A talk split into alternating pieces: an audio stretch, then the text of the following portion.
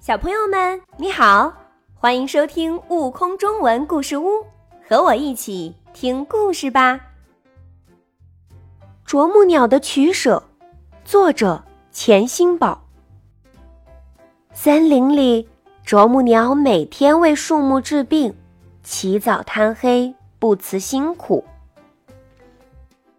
森林日报的猕猴记者对啄木鸟进行采访后，发表了报道。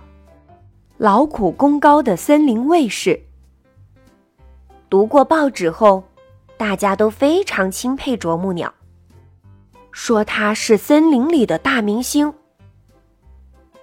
早晨，啄木鸟出门准备为树木治病，却被百灵鸟、猫头鹰和孔雀拦住了。百灵鸟抢先说：“森林歌唱大赛今天举行。”你去了，一定能得金奖。啄木鸟还没说话，猫头鹰又急忙说：“你去参加百鸟飞翔大赛，肯定能夺金。”啄木鸟刚要说话，又被孔雀打断了。森林之春时装大赛的主办方想请你去当评委，你是大明星，最有发言权。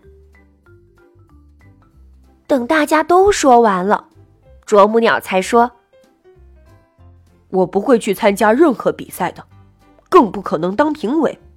你们的好意我心领了，谢谢。”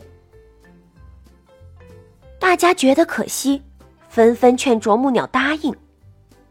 啄木鸟又说：“我知道自己唱歌和飞翔的本领都没法和高手比拼。我也知道。”自己对时装一窍不通，所以不敢当评委。我最该做的，就是踏踏实实的为树木治病。没有自知之明，见到好事就想插一手，只能白白浪费时间，甚至自寻烦恼。世界充满诱惑，一定要懂得取舍。啄木鸟说完就飞走了。不一会儿。远处就传来嘟嘟嘟的啄木声。更多精彩有趣的故事，请关注订阅“悟空中文故事屋”账号，快来听故事吧！